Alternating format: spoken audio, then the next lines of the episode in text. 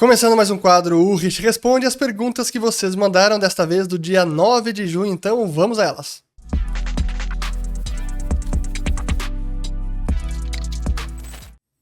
Muito bem, todos que estão chegando agora aqui no canal. Meu nome é Fernando Urch, aqui a gente fala de economia, mercados e investimentos. Se vocês gostarem do conteúdo, considere se inscrever ativando o sininho aqui embaixo e também compartilhando este vídeo.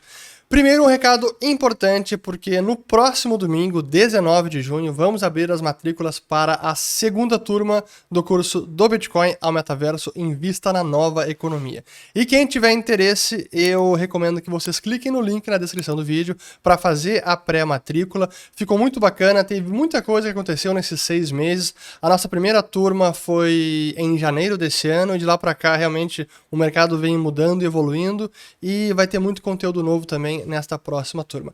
Então, quem tiver interesse, link na descrição do vídeo. E até em virtude da turma nova que teremos, este perguntas e respostas, café com Urrich, Urrich responde, lavando louça com Urrich, enfim, tarefas domésticas que sem Urrich responde seriam desperdício de tempo.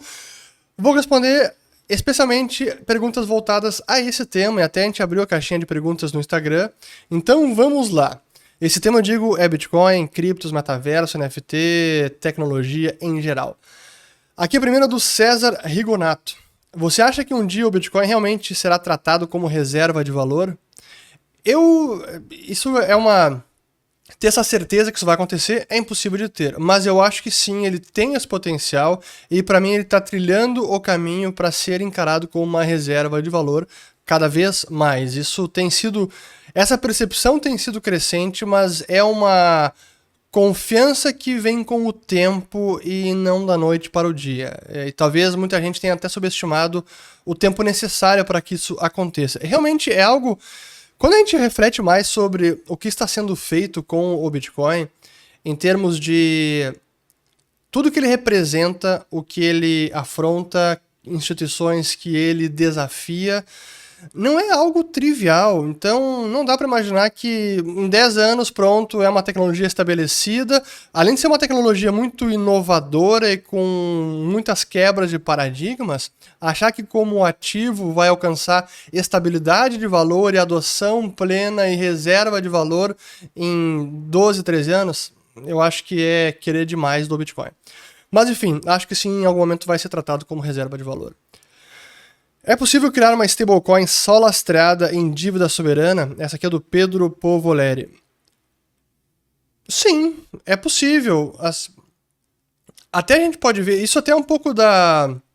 Sim, stablecoin só em dívida lá, só em dívida soberana, até pode ser pelo seguinte, ó. Se a gente imaginar que, por exemplo, o dólar Tether ou o SDC são stablecoins, e como é que ela é emitida?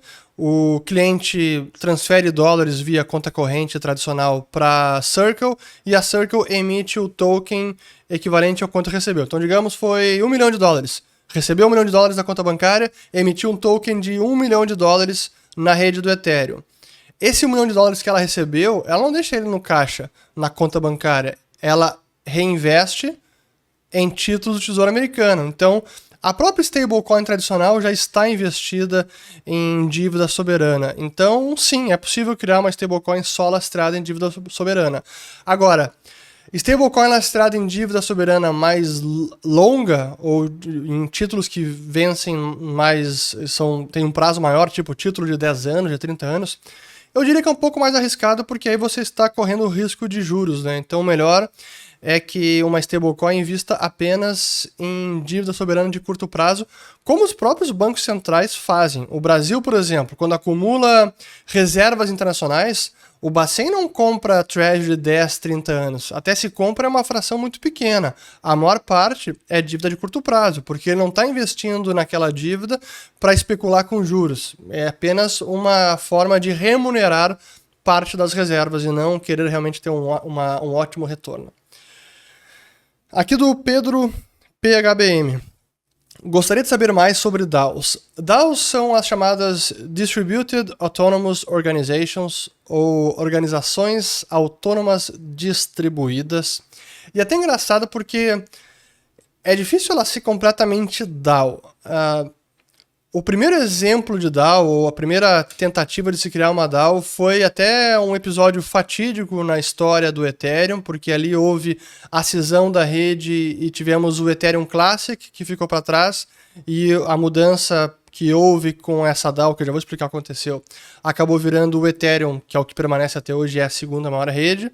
E o DAO lá atrás, foi em 2016, o DAO uh, criou, criaram uma empresa autônoma distribu distribuída dentro do Ethereum, que é um contrato inteligente, e as pessoas investiam nessa DAO, transferiam Ethereum para esse contrato inteligente para receber participação dessa empresa autônoma. E a empresa investiria em outros projetos na rede do Ethereum. Exatamente como seria o processo depois de governança não estava bem claro, mas era um experimento. O problema é que o o contrato inteligente tinha lá suas cláusulas, então todas a, a letra fria das cláusulas eram os códigos de programação que estavam lá descritos no programa, no contrato inteligente. O problema é que um hacker conseguiu descobrir uma vulnerabilidade e explorou os códigos do DAO e conseguiu drenar. Na época era mais de 100 milhões de dólares. Era uma soma assim astronômica para aquele momento. E aquele foi um evento que mudou o curso da história do Ethereum, porque houve um grande debate, muita polêmica. Ah, vamos reverter agora esse ataque ou não, neutralizar o ataque, voltar no espécie de voltar no tempo no blockchain do Ethereum para reverter aquele roubo e impedir que o ataque tivesse acontecido. Pô, mas se fizer isso, então não são aplicações descentralizadas imparáveis, e esse era o mote do Ethereum. Bom, o que está acontecendo? Realmente foi muito debate decidiram em fazer uma, um hard fork, que é para fazer uma mudança não consensual para neutralizar o ataque, e aí quem não ficou de acordo com isso manteve o ataque, e isso virou o Ethereum Classic, e o Ethereum que neutralizou o ataque acabou seguindo em frente. E esse é o que acabou ganhando mais adoção e até hoje é a principal rede. Então essa é um pouco da história da DAOs. Mas você fazer uma, uma DAO, eu acho que tem mais buzzword nisso, tem mais hype do que aplicação real. Pelo menos hoje em dia eu não consigo ver tão claro e uma organização realmente autônoma e distribuída, que não tem nenhum tipo de centralização ou grupo de pessoas que tem alguma influência maior do que outras, na prática eu acho que não é bem assim. Então, eu acho que é mais um, podemos dizer que é uma organização em blockchain, mas realmente distribuída e autônoma, hum, acho que é um exagero.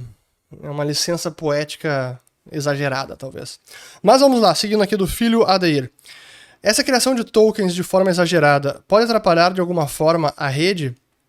Eu acho que não. Eu, eu acho que faz parte. Por exemplo, na rede do Ethereum, é onde teve a maior criação de tokens, foi na rede do Ethereum. É a maior, é onde tem mais stablecoins, mais NFTs, mais DeFi, enfim.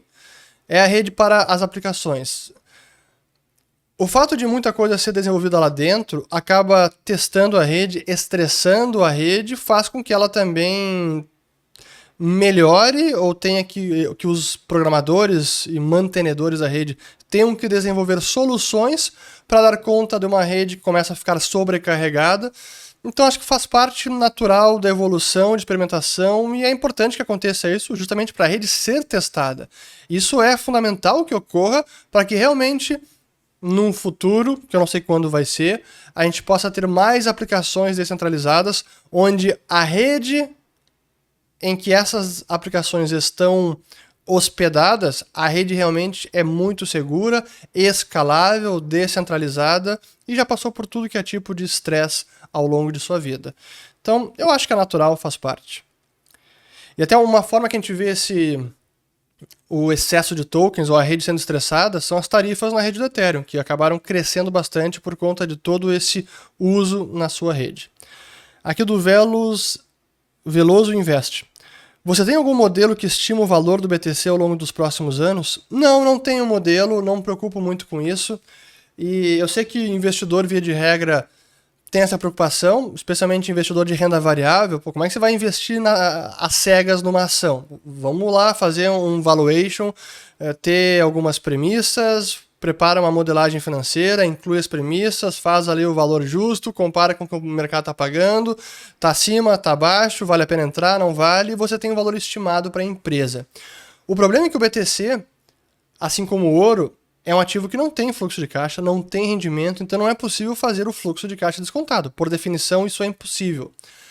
Mas assim como o ouro, é um ativo que pode ser negociado e precificado, e é precificado, mas é curva de oferta e demanda. Então, a análise que você deve fazer, e é o máximo que pode ser feito, é entende dentro da equação oferta e demanda, como é que a demanda está se comportando e a oferta está se comportando. Oferta está dada, no caso do Bitcoin são os 21 milhões de unidades. Portanto, toda aquela instabilidade e volatilidade de preço vem pelo lado da demanda. Então é importante prever como a demanda vai se comportar.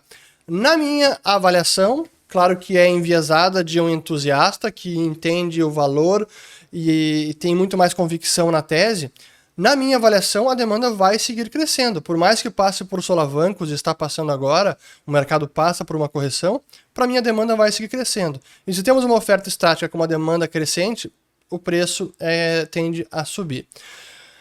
Uma forma de estimar valor é comparando com outros ativos similares, o próprio ouro. O ouro é um ativo de proteção, reserva de valor, aceitação universal, escasso não tem rendimento. E se a gente fizer uma análise do o quanto que o ouro tem de valor de mercado e o quanto que o Bitcoin poderia abocanhar desse valor de mercado, a gente pode ter uma estimativa para onde o Bitcoin eh, pode ir. É, então, por essas estimativas, algo como 100 mil dólares, 150 mil dólares, não é nada louco. Isso seria algo como 10, 15% do valor de mercado do ouro. Então, é possível? Eu acho que é. Agora, em quanto tempo? Não sei, não vai ser nesse ano 2021, dia 2, e talvez nem 2023. Então, aí está a minha previsão. Aqui do Lucas Gedenero. Quanto seria um market cap grande o bastante para o Bitcoin ficar menos volátil? Essa é uma belíssima pergunta e o Bitcoin já é bem menos volátil do que foi no passado. Isso é fato, basta olhar as curvas de volatilidade histórica. Uh, volume de negociação é um fator importante, não é apenas o market cap, até o volume de negociação para ver o quão líquido é o ativo e, quão, e como, é que, como é que está o desvio de bid-ask spread, por exemplo, que é o, o preço de. O preço de como é que é? O preço de oferta e o preço de. do, eu falar o pedinte, o preço pedido, o preço pedido e o preço ofertado. É, a diferença entre os dois é chamado bid-ask uh, spread, diferencial do bid e ask. Isso é uma medida de liquidez. Quanto menor o bid-ask spread, mais líquido é um ativo. Isso é importante, volume de negociação e precisa crescer mais. Valor de mercado não é a única métrica. E a gente viu que o Bitcoin chegou em valor de mercado de mais de um trilhão de dólares e mesmo assim manteve uma volatilidade expressiva. Então, não sei dizer. É, eu acho que não é apenas valor de mercado. Acho que é importante, mas não é a única métrica. Aqui do Fernando Careca Rosé. Você armazena suas criptos em brokers mesmo ou transfere para uma carteira própria? Seja, broker seria a corretora. As duas coisas, mas principalmente é, em carteira própria. Então, é o que eu recomendaria pra, até para quem pensa em fazer no longo prazo, em, em investir para longo prazo. Mas quem está operando tem que deixar numa exchange. Aqui do eu, André. Qual instituição estatal é a pior ameaça à liberdade? Pois então, eu até separei essa pergunta, não tem a ver diretamente com o tema de hoje central, que é o Bitcoin, criptos e etc. Mas eu tenho dito há tanto tempo que as CBDCs, as moedas digitais de bancos centrais, são a principal ameaça à liberdade e à privacidade. E eu diria que, claro que essa é a moeda estatal evoluindo e chegando num potencial de totalitarismo, de ser usada como dispositivo totalitário, mas ainda assim eu enxergo, minha avaliação, que é o poder de emitir moeda e o poder de forçar a sua moeda nos cidadãos uma das principais ameaças à liberdade. Então, qual é a instituição? é Banco Central, na minha visão. Porque a possibilidade de emitir moeda que acaba, que acaba financiando e, portanto, possibilitando todos os males do Estado, o gigantismo, estado do bem-estar social e qualquer outra coisa que os políticos queiram fazer, por mais que possam ser bem intencionados, e muitas vezes não são nem isso, para mim é a moeda estatal que financia tudo isso. Então nós removendo essa fonte de financiamento quase infinito, a gente conseguiria remover muito das infrações de liberdade que hoje nós temos. Muito bem, aqui avançando com o Léo Santana. O metaverso ainda ainda perto ou longe de acontecer? Quem ganhará essa corrida? Eu acho que está longe de acontecer. Eu acho que ele está avançando, mas está longe de acontecer porque muito desenvolvimento, até investimento em infraestrutura, em hardware, é necessário para que nós possamos ter um metaverso como ele é imaginado, que é essa rede que é a, extensão da internet, o ambiente virtual tridimensional, que é uma extensão do nosso mundo, onde você pode navegá-lo e ir de um lugar para o outro, como você faz no mundo físico, onde o tempo não para, portanto ele é perene, ele é interoperável, não temos dois metaversos, assim como a gente não tem dois planetas Terra, é um apenas. Tudo acontece lá dentro. É, ele é padronizado, então não há é, outro tipo de, de regras em metaversos diferentes, é a mesma coisa. Então, tem, muita, tem muito ainda para ser desenvolvido, para ser padronizado, para ser é, investido em infraestrutura, em força computacional, em velocidade, largura de banda e tudo isso, é, capacidade de processamento que não estamos ainda, não temos ainda condições nem de rede, nem de hardware, nem de software para isso. Mas está caminhando nessa direção e eu acho que vai ser. Eu acho que. Eu, eu sempre enxergo tecnologia assim, avanços com bons olhos. Como toda tecnologia vai ter o seu lado negativo, a gente precisa lidar com isso, mas eu acho fantástico. Aqui do Gabriel Soares. Você acha que o Proof of Work, prova de trabalho, é eficiente? Do que, é mais eficiente que o Proof of Stake, o prova de participação? Não é que seja mais eficiente, para mim, no quesito segurança, e que na minha ótica deveria ser o primeiro critério para definir qual algoritmo de segurança para um, uma cripto, sim, o prova de trabalho é o, o mais seguro, é o mais é, testado no tempo e para algo como um dinheiro eletrônico reserva de valor, é o algoritmo de segurança mais adequado. Então, nesse sentido, para o Bitcoin é prova de trabalho. O prova de participação ainda precisa ser testado.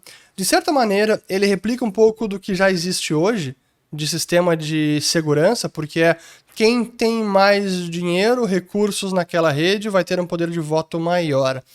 O prova de trabalho não funciona assim. É força computacional, mas não é apenas força computacional, é concorrencial. Ele é aberto para qualquer um participar. Não, é claro que investir capital imobilizado é um impeditivo, tem que ter um, um desembolso de capital. Mas não é também a única fonte do consenso, do algoritmo de segurança. No caso do Bitcoin, existe também os full nodes, que são os nós integrais da rede. Aí é um detalhe um pouco mais técnico que eu não vou entrar aqui. Quem fizer o curso inteiro Bitcoin Metaverso vai entender com certeza tudo isso. Mas hum, a única eficiência que a gente poderia dizer que o prova de trabalho é mais eficiente é porque ele, em tese, gasta menos energia, consome menos energia. Então, por isso é menos eficiente. Mas será que é mais seguro? Eu entendo que não é o prova de trabalho não é mais seguro. Aliás, o prova de participação não é mais seguro que o prova de trabalho. Importante deixar bem claro, senão depois o pessoal vai dizer que eu, não, você se confundiu, é verdade, me confundi. Não quero ter que regravar. Vamos lá, aqui do Bruno Nelo. Se acabar a energia do mundo por minutos ou toda a internet cair de uma vez, o BTC acaba? Não, não acaba. O que aconteceria nesse cenário é que haveria uma.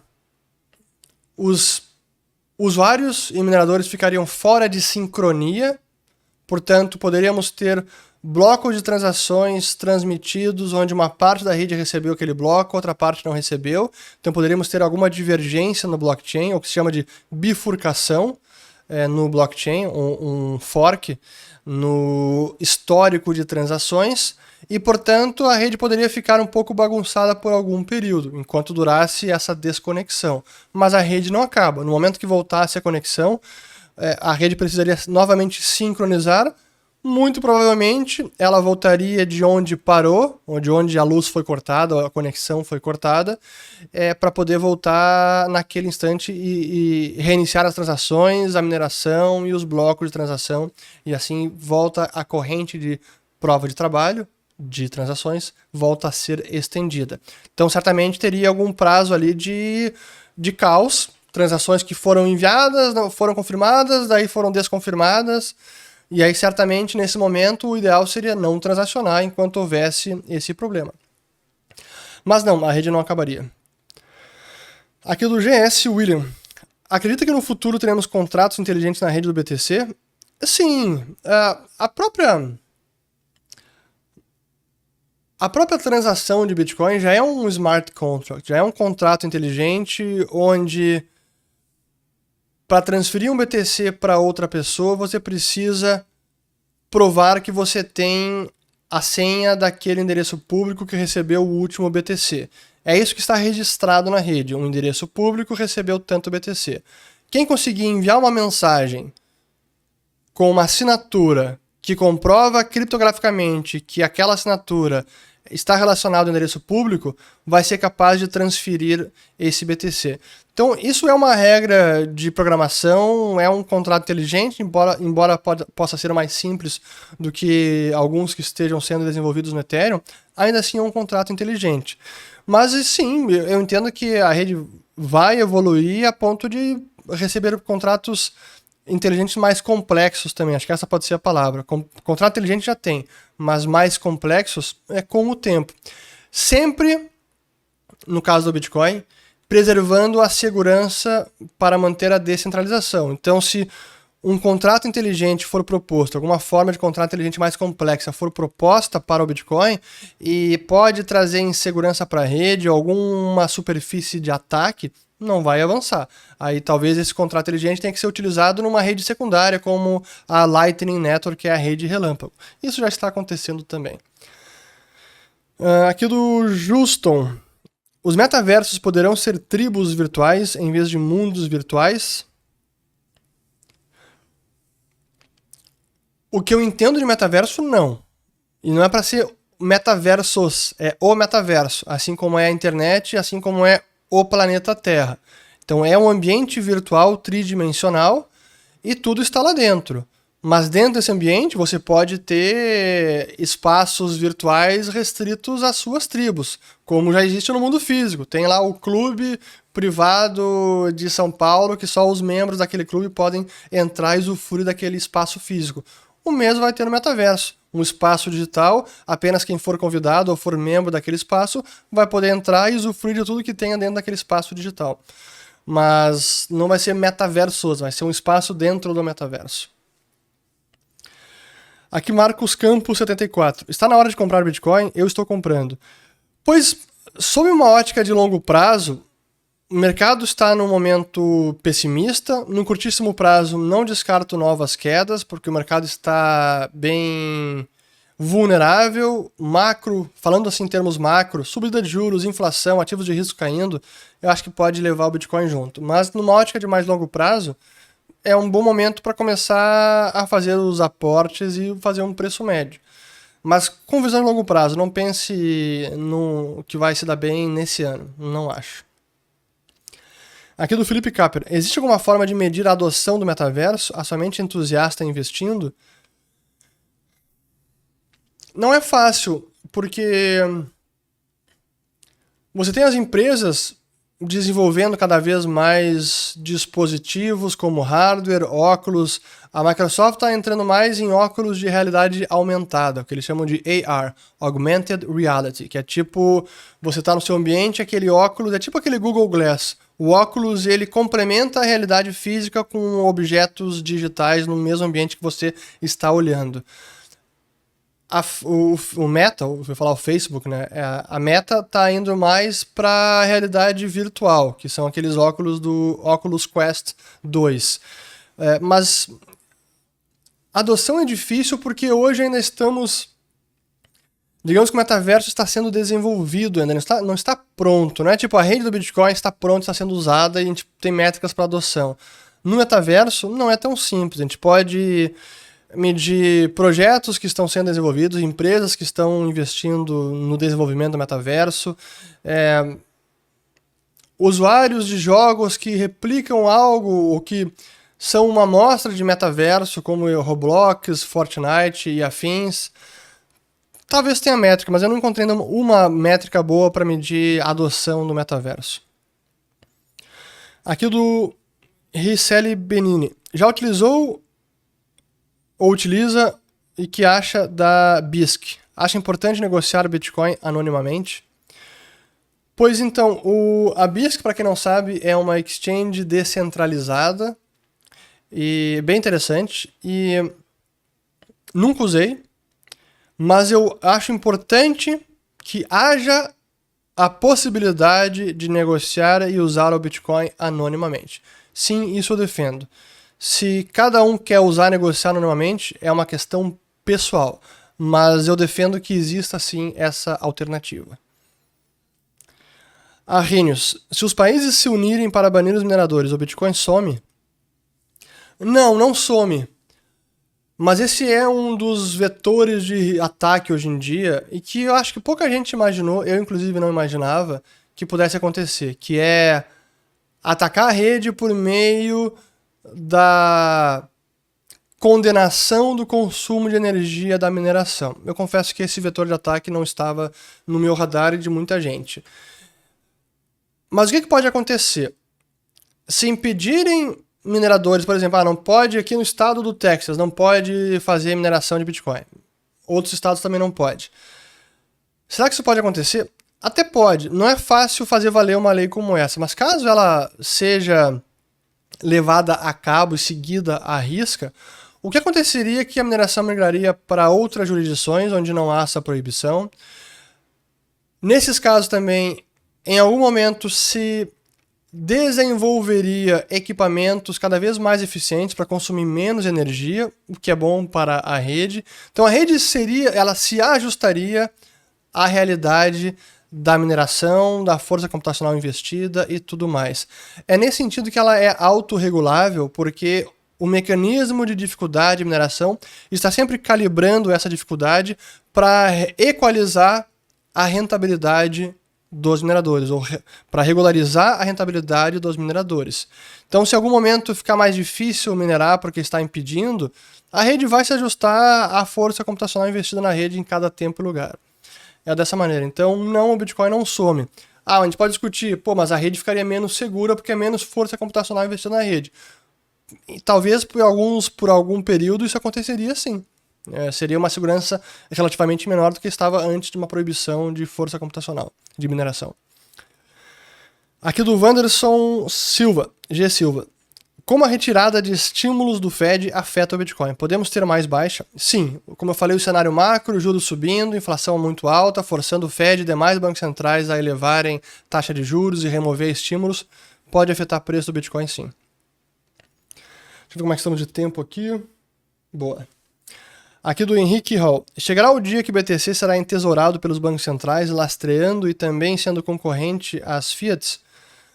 Eu entendo que sim. É, e talvez isso esteja mais próximo do que muita gente imagina. A gente tem já aqueles casos mais exóticos, El Salvador e algum a, o país lá da República Centro-Africana que já aprovaram a, o Bitcoin como moeda de curso legal. Então isso pode acontecer, é uma forma de diversificar, e eu acho que o Bitcoin ainda não está nesse estágio de estabilidade de valor de aceitação para bancos centrais mais relevantes comprarem, mas acho que isso pode acontecer, até porque os bancos centrais já diversificam suas reservas, como ouro e outras moedas também. E os eventos de 2022, com sanções financeiras contra a Rússia, congelamento de reservas internacionais, tudo isso for, está forçando o mundo então os seus bancos centrais a repensar a diversificação de reservas. Nessa ótica, alguma hora pode ter algum, algum banco central entrando em BTC sim. Lastreando as suas moedas, aí eu acho que não. Não no sentido de converter a moeda nacional em BTC. Não tão cedo. Acho que é mais, mais fácil apenas ter reservas em BTC. Aqui do Douglas uh, Sávila 9. Douglas Avila O mercado tradicional poderá ser tokenizado no futuro graças aos contratos inteligentes? Já, já há investidores que estão explorando essa forma de alavancar a tecnologia e, e aplicar ela ao mercado financeiro tradicional. Uma delas é a LIC, do Daniel Cocchieri, e a LIC, inclusive, é investida da, do Itaú. E a ideia com a LIC é to tokenizar ativos tradicionais. Então você tem lá uma ação de empresa ou uma debenture, algum crédito privado que é emitido em blockchain e negociado também nesse ambiente. Então isso está acontecendo ainda muito embrionário, mas eu entendo que vai haver, vai haver uma confluência maior, ou haverá uma confluência maior entre o mercado tradicional e os sistemas de legado, legacy systems, e sistemas mais descentralizados.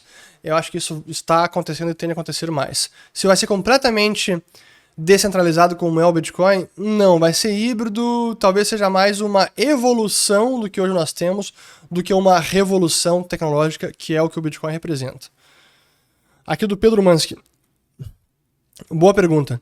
Onde guardar as 24 palavras de, da Hard Wallet? Um lugar que ninguém pegue, mas que a família ache, se, se for necessário como óbito ou coma? Esse é um dos. É uma das preocupações que quem investe é, no Bitcoin, alguma cripto e guarda numa carteira própria, precisa ter em mente. Como é que o primeiro lugar seguro? Só você pode definir o lugar seguro, então essa decisão é pessoal. Segundo, definir o lugar você precisa ou falar para a família, ou deixar em testamento, ou falar com um advogado de confiança, porque sim, no caso de você faltar, óbito, como algum outro problema, invalidez, você precisa se assegurar que a família vai ter acesso. Então, sim. Aqui do Cris Morte. Da, acho que é, não sei se é a Cris ou o Cris. BTC atingiu o vale ou vem mais coisa pela frente? Acho que pode vir mais coisa pela frente. Nós temos várias perguntas boas. Vamos lá. O que acha da tokenização de ativos imobiliários? Opção para funding? Boa pergunta e tem a ver com a tokenização de mercado financeiro, ações, etc. Quando a gente fala de tokenização e blockchain, Web3, enfim, aplicações descentralizadas, mas aplicadas no mundo real ou ativos físicos, sempre haverá uma limitação do quanto você pode aproveitar todas as funcionalidades de uma rede descentralizada, porque há a realidade inescapável do mundo físico. E não há essa conexão entre o mundo físico e o blockchain. Portanto, imaginando o seguinte: você tokenizou a sua casa. O que, você realmente está tokenizando? É o título de propriedade, é uma escritura, é o registro de imóvel que está lá em blockchain. Ok. Como é que você consegue fazer valer aquele registro e a posse da sua casa? Você vai acabar precisando usar as instituições hoje existentes, o sistema jurídico do país, que faz valer uma escritura, um registro de imóvel e assim garante a posse da sua casa. Mas simplesmente achar que ah, vai ser tudo tokenizado e pronto, está tudo no blockchain, não é tão simples assim. E essas dificuldades, elas ficam evidentes quando a gente, quando a gente analisa aplicações para o mundo real ou ativos físicos e o blockchain. Há limitações e essas limitações a gente não tem tecnologia ainda suficiente para superá-las. É bem interessante porque o, o Nick Szabo, que é um polímata, especialista em direito, criptografia, economia, história do dinheiro, e ele escreveu o BitGold em, noven... em 2002, se eu não estou enganado, e escreveu um artigo muito bom chamado Shelling Out on the Origins of Money, ou tipo, uh, sobre as conchas e as origens do dinheiro, que é um complemento à obra do Karl Menger de, dos anos de 1870, chamado Sobre as Origens do Dinheiro. E no artigo do Nick Szabo, ele fala sobre como o dinheiro surgiu e complementa a teoria do. Mas até não é sobre isso que eu ia falar. Mas o Nick Szabo é até considerado um dos potenciais Satoshi Nakamoto. Primeiro, porque a sua inicial é NS, o contrário de SN, Satoshi Nakamoto. Segundo, porque o próprio Nakamoto já admitiu que o Bitcoin é uma implementação do BitGold, o ouro Bit do Nick Szabo, que apenas ficou no campo das ideias, foi um paper conceitual sem ser implementado. O Nick Szabo é bastante ativo, hoje em dia até menos, mas ele sempre esteve bastante ativo no mundo é, do Bitcoin, dinheiro eletrônico. E ele escreveu vários artigos, tem o blog dele que é fantástico.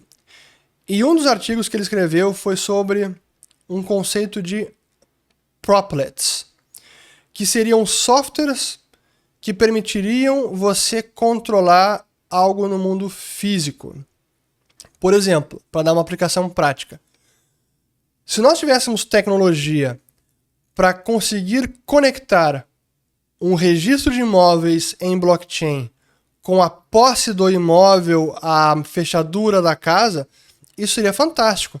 Porque aí você utilizando a tecnologia, o software, uma rede, um registro digital com a posse de um ativo físico, algo real. Mas nós ainda não temos essa tecnologia. Talvez no futuro tenhamos. Vamos lá, temos mais perguntas aqui, vou tentar responder várias bem rápido. Aqui do Victor Vorizek. A moeda fiduciária só existe por uma, por uma questão de fé. As criptos também não são o mesmo caso. Não é apenas uma questão de fé, é também uma questão de. No caso de, de moeda fiduciária, é a bota do Estado, porque temos curso legal, em alguns casos até curso legal forçado, você é obrigado a aceitar não apenas é obrigado a usar ela para pagamento de impostos, mas é obrigado a aceitar no comércio. Estados Unidos não tem curso forçado do dólar. Se alguém quiser negar o dólar no seu negócio, pode. No Brasil é um crime, é uma contravenção recusar o real. Mas então tem um componente de coerção para manter a demanda pela moeda fiduciária. No caso de criptos, não é fé. É confiança de que funciona, é confiança de que permane permanecerá sendo escasso, mas para essa confiança se sustentar é preciso que haja uma realidade objetiva de como a rede funciona, está operando, quais são os seus atributos, como é a criptografia por trás, as regras do protocolo. Então tem um monte de fatores que subsidiam ou embasam essa confiança. Então é isso. Mas é, o valor é subjetivo. Se alguém acordar no dia seguinte, o mundo inteiro achando que o Bitcoin não serve para nada, por mais que ele retenha todos os seus atributos de segurança, escassez, criptografia, regras da rede, do protocolo e tudo mais, o valor é subjetivo. Então não é uma questão de fé, é uma questão realmente de valoração dos indivíduos.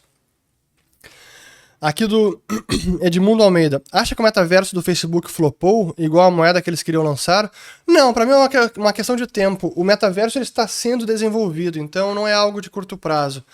Já a moeda Libra, aquela que realmente eles acabaram, aí era uma afronta muito maior. Quem não, nunca viu nada sobre a Libra, eu fiz vários vídeos sobre isso, vou colocar o link aqui em cima. Mas a gente avança muito mais no conceito da Libra também no curso do Bitcoin ao metaverso. É interessante o que aconteceu. Aqui do Guilherme Freihardt. O que justifica um aumento expressivo das reservas de ouro nos bancos centrais? O que justifica isso é a desconfiança que os bancos centrais têm entre si, porque todos sabem que a moeda fiduciária pode ser impressa sem limite técnico nenhum.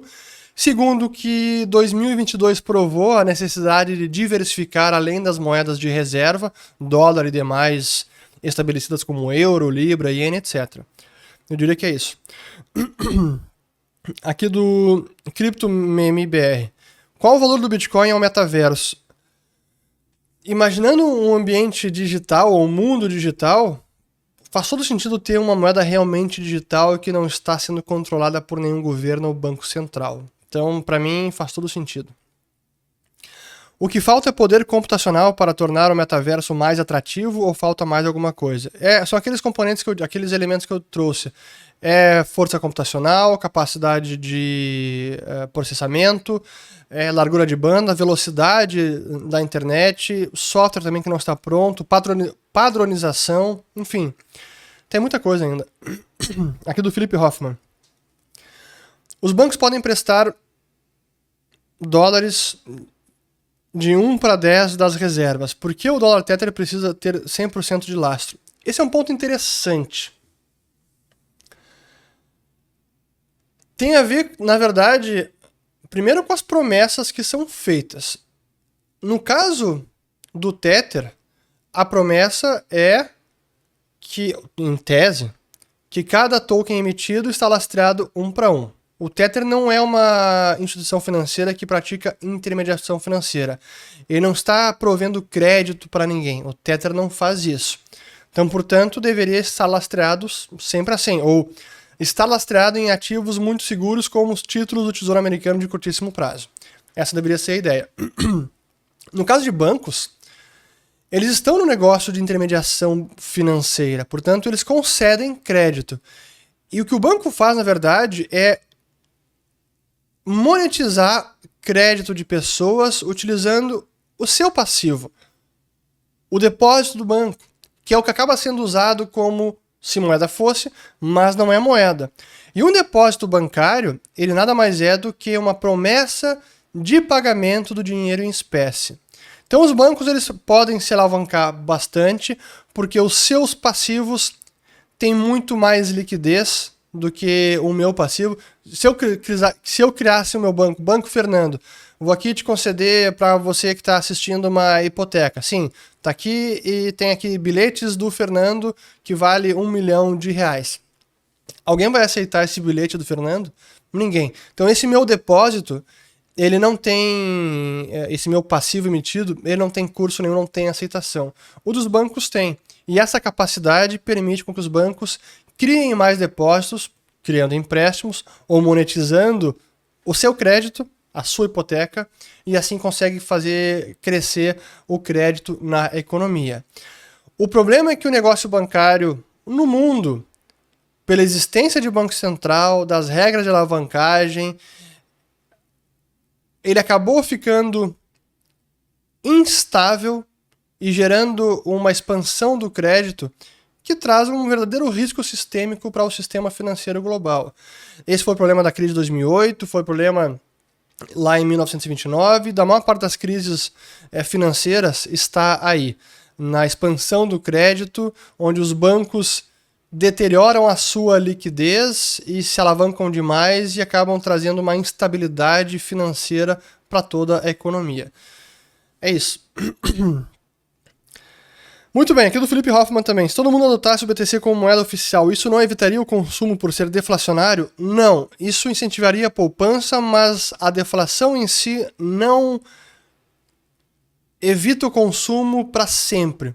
Pode sim evitar. Uh, postergar alguma compra de bem durável mais relevante, um imóvel ou algo assim, mas não impede para sempre. Muito menos o consumo para o, o sustento das pessoas, consumo essencial, comida, energia, gasolina, mas pode postergar o consumo de bens duráveis. Mas esse, essa postergação não é para sempre, não é infinita. Esse é principal, é uma das críticas que eu tenho com relação àquela tese da espiral deflacionária. Ah, as pessoas vão evitar consumir para sempre porque os preços caem sempre ano após ano, então não vão consumir nunca porque sempre vão esperar que os preços caiam. Não, por mais que haja uma deflação, e ela já existe em vários setores, como é o da informática, de computação, já existe uma deflação nesse setor, por mais que isso ocorra, o consumo ele acaba acontecendo, então não há essa postergação para o infinito do consumo. É uma premissa inválida. Aqui do Martin Seric. Uma moeda deflacionária com BTC pode incentivar a poupança? Sim, é o que eu acabei de falar. Lídia Helena Alves. O ETH conseguirá fazer a transição de prova de trabalho para prova de participação? Não sei, eles já postergaram várias vezes, a próxima é para agosto. Não sei se vai acontecer em agosto não. É, é realmente uma migração delicada para a rede. Fernando Santos, 100% em cripto nos últimos 4 anos vale a pena? Não gostei de outros investimentos, tenho 24 anos. Ah, você não tem família, imagina não tenha família, não tenha filhos, uh, é bastante novo, é bem novo, 24 anos, pode correr risco. Mas realmente 100% em cripto, cara, é bem uh, uh, ousado, para dizer o mínimo.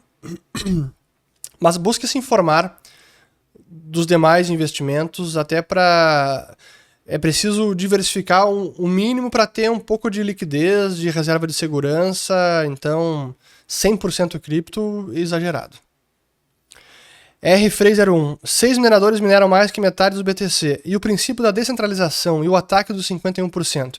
Pois então, o ataque dos 51% é quando mais de. quando um agente ou grupo de pessoas tem mais de 51% da força computacional investida na rede, ou seja, 50% da mineração. Em tese, poderia subverter a rede para o seu próprio interesse. Não é tão simples assim. O máximo que um minerador em posse dos 50% de mineração da força computacional poderia fazer é teria preferência dos blocos, então ele poderia escolher transações que seriam incluídas nos blocos ele receberia a maior parte das recompensas, mas ele não poderia roubar bitcoins de ninguém, não poderia reverter transações do passado, e essa, esse domínio da rede seria logo é, visualizado. Ele não pode mudar nenhuma regra do sistema, se ele tentasse fazer isso, ele seria rejeitado, seus blocos seriam rejeitados pelo restante dos usuários, que são chamados os full nodes, que é um pouco do. É o usuário contrapeso dos mineradores, que é o auditor e que mantém os, os mineradores em xeque para evitar que eles também fraudem o sistema. É, é muito assim, é, é, genial a forma como o sistema uh, opera. Além disso, essa centralização que você cita aqui, os seis mineradores, na verdade são pools de mineração e muitas vezes os pools são vários mineradores pequenos que se aglutinam num pool de mineração para ter mais chance de ganhar a recompensa. Mas um pool de mineração pode ser desfeito facilmente. Então, alguém que domine 20% da força computacional, da noite para o dia pode virar 5 ou 1%. Então, não é tão fácil assim essa, esse ataque. E olhando a rede, vai mudando. Olha quem eram os principais mineradores 10 anos atrás. 9, 8, 7, assim por diante, o mercado vai evoluindo. Então, esse domínio da rede por mineradores ele é um mercado dinâmico, ele vai alterando ao longo do tempo. o que acha do Monero? Não sou especialista de Monero, acho que é uma ideia interessante, mas por tudo que eu já li a respeito, que eu estudei, é uma rede que abre mão da absoluta verificabilidade da rede para garantir que não haja inflação, por exemplo, porque ele é 100% privado, ou é o que permite uma das melhores privacidades de transação. E aí ele tem acaba tendo uma transação um pouco mais pesada que o normal. Mas é isso. Aqui do Pablo Silva. NFT e metaverso foi apenas uma buzzword? Sem dúvida que foi uma buzzword e tem muita hype por trás. E a bolha dos NFTs, sobretudo, está desinflando, desinflou bastante. Mas, para mim, como eu digo, eu muitas vezes me interesso, ou quase sempre me interesso mais pela tecnologia, o que ela pode fazer, o potencial e a direção do que, aquilo está apontando, do que achar ah, valeu tanto, agora vale muito menos, portanto não vale nada, ou é porcaria, não serve para nada. Acho que é um é precipitado chegar nessa conclusão. Mas claro que teve muita hype e o metaverso é mais longo prazo. Acho que teve hype em torno do assunto, mas ele está sendo desenvolvido. Não é uma certeza e tem muita coisa para acontecer ainda. Aqui do. Deixa eu só ver quanto tempo mais. Boa, vou acabar rapidinho. A alavancagem pode mostrar um preço fora da realidade do Bitcoin? Sim, a alavancagem para qualquer mercado pode amplificar os movimentos de preço para cima e para baixo. Quando está subindo, a alavancagem pode bombar o preço, quando está caindo, a alavancagem pode fazer, fazer os alavancados ter que fechar a posição correndo e amplificar uma queda. Aqui do. Qual a sua opinião sobre a regulamentação dos, de criptos no país? Ah, eu acho que é inevitável que ela ocorra. Eu sempre me preocupo com regulação porque eu tento tendo a ver a regulação como ela realmente é, sem romantizar o que regulação é, e que muitas vezes é impedir a concorrência, proteger os incumbentes, sob o pretexto de proteção do consumidor, é, defesa da concorrência, segurança do setor e tudo mais. Então, eu sou muito cético com relação à regulação, mas ela é inevitável, vai acontecer. Aqui tem uma pergunta aqui boa, do Bilbo0099. 909. Hayek vivo seria um Bitcoiner? E o Mises? Friedman? Hahaha. Hayek vivo, sim, para mim seria um Bitcoiner. Acho que ele tinha muita. Especialmente no fim da sua vida, que ele foi muito mais consciente da impossibilidade de fazer os governos e bancos centrais adotarem uma moeda mais saudável, mais uh, menos que deprecia menos, mais sana. Então ele foi muito, ele ficou realmente ele ficou muito cético com relação que isso pudesse acontecer, e, portanto, ele tomou ciência cara, não vai acontecer na minha vida. A única esperança para ter uma moeda boa novamente é tirar isso das mãos dos governos ou, ou introduzir uma que os governos não possam barrar. Foi isso que ele, concebe, que ele falou lá na década de 70 e 80. Então, certamente, se ele visse o Bitcoin, ele ia ficar maravilhado e achar fantástico. O Mises, talvez mais. Eu acho que eu vejo o Mises mais como Gold Bug do que como o, o Hayek. Talvez o Mises fosse ser mais um Peter Schiff da vida, cara, é ouro, o Bitcoin é bacana tudo, mas não, não é tangível, não é físico tangível, portanto não, não tem valor nenhum. Não sei porque eu tenho essa imaginação, achei boa pergunta. E o Friedman, o Friedman não é um grande é um grande defensor do livre mercado para praticamente tudo menos moeda. Aí ele realmente confia no Estado para prover a moeda. Aí eu, eu, eu discordo completamente dele. Nesse quesito. Aqui outra do Bilbo 00909, boa também. Quando a Tesla comprou o BTC, ficou com o coração balançado? Não, de jeito nenhum. Eu, assim, todas as minhas críticas com relação ao Elon Musk, elas permanecem e eu já disse e repito. A verdade sobre o Elon Musk vai aparecer, é uma questão de tempo. Sobre quem ele realmente é, o que significa, o que fez, postura, caráter, etc. A Tesla é uma empresa que tem seu modelo de negócio. No passado era muito mais incerto e arriscado e quase quebrou. Ainda está muito esticada, mas é uma empresa como qualquer outra. Agora, não é alguém comprando ou não comprando que me deixa mais empolgado com o Bitcoin ou não. Até porque, é, para mim é natural que qualquer um vai acabar usando, inclusive criminosos. É, às vezes perguntam para mim, ah, e se o crime usar? Vai usar como já usou, como usa qualquer tecnologia. Faz parte da evolução humana. Tecnologias superiores serão usadas por todo mundo. Pessoas de bem, que, que estão sempre de acordo, seguindo a lei, e os criminosos que estão infringindo a lei. Faz parte. Muito bem, aqui mais. Ah, para acabar já. O que você acha do ETF em geral como veículo de investimento? É, e o que você acha de investir em BTC e ETH através de ETF estrangeiros?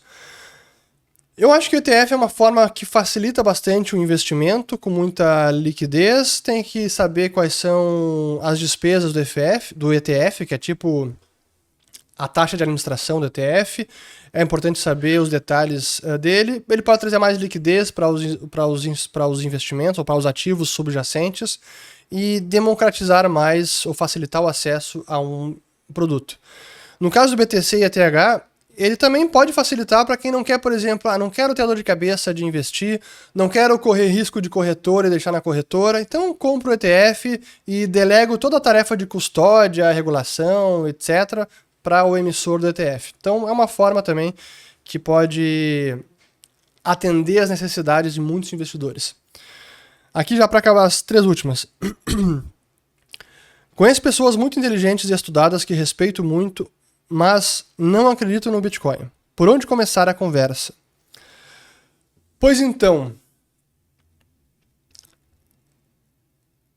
primeiro é começar questionando. Eu diria que é trazer reflexões sobre o próprio sistema monetário atual.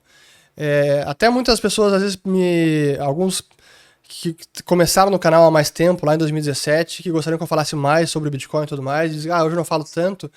A verdade, eu, eu, eu rebato esta colocação dizendo que eu ainda falo bastante, só que pela via indireta que é expondo a realidade nua e crua dos bancos centrais da moeda fiduciária. E essa é uma forma de identificar as fraquezas e falhas desse sistema monetário e, ao mesmo tempo, apontar por tabela a superioridade ou as vantagens do sistema descentralizado, como é o caso do Bitcoin. Essa é uma maneira. A outra forma é trazendo fatos, a segurança da rede, a confiabilidade da rede, como funcionam as regras do protocolo, é mostrar como o valor é subjetivo, intangibilidade não é um impeditivo para valor, valorizar alguma coisa ou para ter utilidade, mas e por fim é preciso ficar tranquilo que muitas pessoas não vão entender. Não adianta, faz parte também, então você não vai convencer todo mundo. É, é impossível. Então tenha tranquilidade quanto a isso. Última pergunta aqui do RC Perito. Staking em DeFi. Você acha uma realidade ou promessa demais? Pode ser uma realidade mais naqueles stakings como do Ethereum vai ser quando migrar completamente para a prova de trabalho. Aí vai ser um staking. Mas muitos dos stakings que aconteciam no, que aconteceram nos últimos tempos eram stakings, ou talvez sejam ainda, projetos que são insustentáveis. É quase tipo pirâmide, como era o caso da Terra Luna. Oferecer retorno de 20% sem ter uma atividade econômica por trás que substancie e que justifique esse retorno, cara, isso é pirâmide. Sim, é a, é a, economia da pirâmide. Você promete esse retorno, enquanto entra cada vez mais dinheiro, você consegue pagar esse retorno. No momento que para de entrar dinheiro, desmorona a pirâmide. Então é importante entender como é que funciona realmente, quais são, qual é a fundamentação econômica por trás de um rendimento de, de DeFi. Então, fiquem atentos, façam perguntas. Pessoal, espero ter gostado deste Perguntas e Respostas. Urich responde, lavando louça com Urich ou tarefas domésticas que de outra maneira seria um desperdício de tempo. Mas o objetivo aqui hoje era trazer mais perguntas relacionadas justamente à nossa próxima turma do curso do Bitcoin ao metaverso. Dia 19 de janeiro abriremos as matrículas e teremos uma aula também inaugural nesse dia, então vai ser um conteúdo específico sobre o tema. É, espero que gostem. No domingo mesmo, dia 19. Por hoje eu fico por aqui. Compartilhem, espero tenham gostado e voltamos no próximo. Valeu! Muito bem. Aqui eu sempre erro aqui. Aqui está o gatinho, ó. Pessoal, o gatinho sim é piada, é um meme, mas o gatinho é só no domingo, porque é um dia mais descontraído aqui de conteúdos. É isso, valeu, bom domingo para todo mundo.